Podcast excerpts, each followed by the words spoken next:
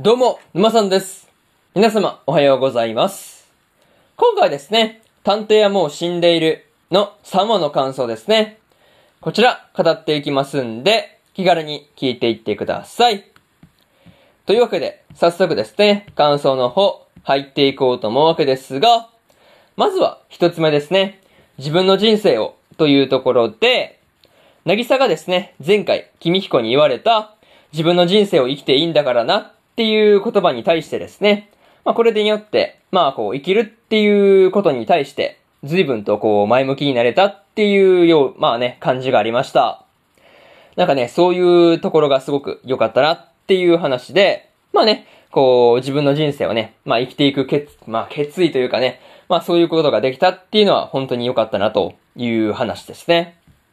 まあとは言ってもですね、こう、なぎさがシエスタの意思を継いで探偵になるっていうことに関しては、まあ驚きしかなかったわけですが、まあでもね、それでもこう前向きになっていってるっていうのは伝わってきてるんでね、いや、すごくいいなっていうことは思ったりしました。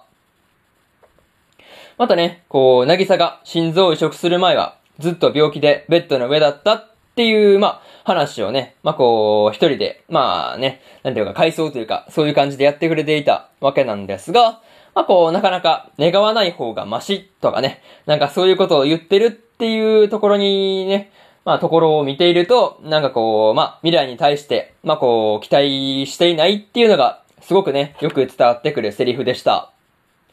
それとですね、こう、なぎさが、まあ、初めてね、君彦と会った時に、こう、まあ、諦めたような目を、目がね、自分のそっくりに、まあ、映っていたっていう話ですよね。そう、あれが結構意外で、まあ、こう、なんていうかね、あのシーンをね、こう、まあ、君彦視点ではなくですね、まあ、なぎさ視点から見てみると、なんかこう、新鮮な感じがしました。うん、なんか、すごい新鮮なんですよね。すごい。ああ、なるほど。なんかこの時は、なぎさこんなこと思ってたんだっていうところがね、すごい繋がってきた感じで、面白かったです。うん。まあそういうところで、まず、一つ目の感想である、自分の人生を、というところ、終わっておきます。で、次、二つ目ですね。ゆいからの依頼というところで、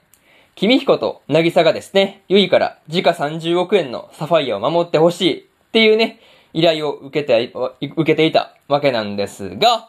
まあこう、ゆいの家がですね、まあ思いのほか豪邸でびっくりしたなっていうところでした。うん。いや、あの家の広さ普通びっくりするよね。そう、いや、もう普通にびっくりしたわっていう話で、まあ、特にね、あの机の長さですね。そう。あれがね、結構長くてですね、ゆいと君彦と渚の間ですね。この距離が、ね、なんていうか、えげつないぐらいに離れていてですね。まあ本当に会話すんのもなんかね、いちいち声を張り上げないといけないから、いやもう、なんていうのね、冗談抜きで、いや、大変そうだなっていうことを思ったりしました。またね、こう、君彦が帰ろうとした時に、まあこう、新しい水着をね、買いたいから、まあね、買うためにそのお金が必要だからっていうので、まあこう、依頼をね、受けようとするっていう渚が、なかなか見ている側としては面白かったですという話ですよね。そう。まあでもね、確かに、まあ、モチベーションはね、まあ、モチベーションというか、まあ依頼を受けようと思ったのにはね、お金がいるっていうのはそうなんですけど、まあね、こう、まあ、結果として受けてるからいいよねっていう話ですよね。そう。あとは問題は解決できるかの方の話ですけどね。そう。あとはね、こう、ユイのボディーガードの人たちが、サファイアの警備をできないっていう理由がですね、まあ純粋にユイのファンとしてね、こう、ライブに参加するからっていうところっすよね。そう。まあそういう理由で、まあ、なんていうのね、ボディーガードの人たちは、まあ、その警備には出れないんだっていうところで、結構笑ってしまったなという話ですよね。そ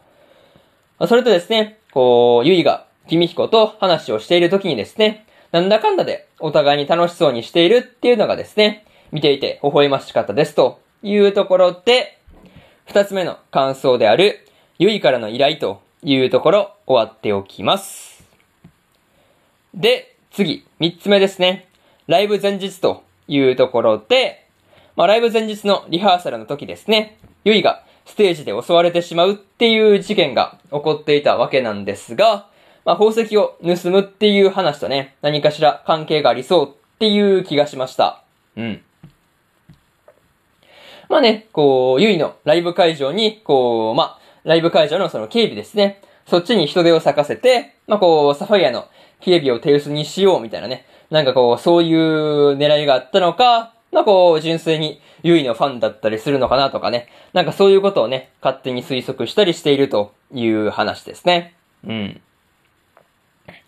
またですね、リハーサルの時に、こう、君彦がですね、ユイの大ファンになっていてですね、まあ、ユイニャン、ユイニャンと言っていたわけなんですが、まあ、こう、過去の映像とかを見ているうちにですね、まあ、ファンになってしまうっていうのはね、なんか、冗談抜きで実際にありそうだなっていうことをね、思ったりしました。うん、なんか、見ていくうちにファンになるとかね、絶対あるよね。そう、まあ普段、アイドルの話、あれとかね、見ないから全然わからないですけど、なんか、実際にありそうな感じがしたなっていう話ですね。うん。まあ、しかもね、その間は学校にも行ってなかったんだっていう、この衝撃の事実よね。なかなかね、これも結構面白いところでしたね。そう。あとはね、こう、ゆいがリハーサルで歌ってる時に、君彦がですね、めっちゃノリノリノリっていうところもね、なかなかこう、面白かったなっていう話ですね。そう、めっちゃノリ良かったからね。めっちゃハイハイ言ってたからね。そう、乗ってんなーって思って見てたんですけど、なかなかそういうところが面白かったですという話で、三つ目の感想である、ライブ前日というところ終わっておきます。で、最後にというパートに入っていくんですが、今回ですね、君彦と渚がゆいからの依頼を受けていたわけなんですが、まあ、果たしてね、サファイアを狙う犯人がですね、一体どんなやつなのかっていうところが気になりますね、という話で、またね、ゆいの両親がですね、3年前に亡くなっていて、埼川家の主なのはですね、まあこう、中学生には本当にね、荷が重そうだなっていうことを感じたりしました。あとはね、こう、君彦が、まあこう、ゆいはね、嘘をついているっていうことを言っていたわけなんですが、それが一体どんな嘘なのかっていうところで、そこに注目しておこうと思っています。うん。まあ、とりあえずね、次回の話でどんな展開になっていくのか、そこがね、今から楽しみですというところで、今回の探偵はもう死んでいるの3話の感想ですね。こちら終わっておきます。で、先週先々週でですね、1話と2話の感想をですね、喋ってますんで、よかったらそっちの感想もね、聞いてみてくださいという話と、今日はですね、他にも、えー、3本更新しておりまして、出会って5秒でバトルの第2話の感想と、サニーボーイの第2話の感想、そしてですね、日暮らしと泣く頃に卒の4話の感想ですね。この3本更新してますんで、よかったら、こっちの3本もね、聞いてみてくださいという話と、明日ですね、明日は3本更新するんですが、彼女も彼女の第4話の感想と、エデンズゼロの第15話の感想、そしてですね、大の大冒険の第41話の感想ですね。この3本、1、2、3と更新してます、しますんで、よかったら明日もですね、ラジオの方聞きに来てもらえると、ものすごく嬉しいですというところで、本日3本目のラジオの方終わっておきます。以上、沼さんでした。それでは次回の放送でお会いしましょう。それじゃあまたね。バイバイ。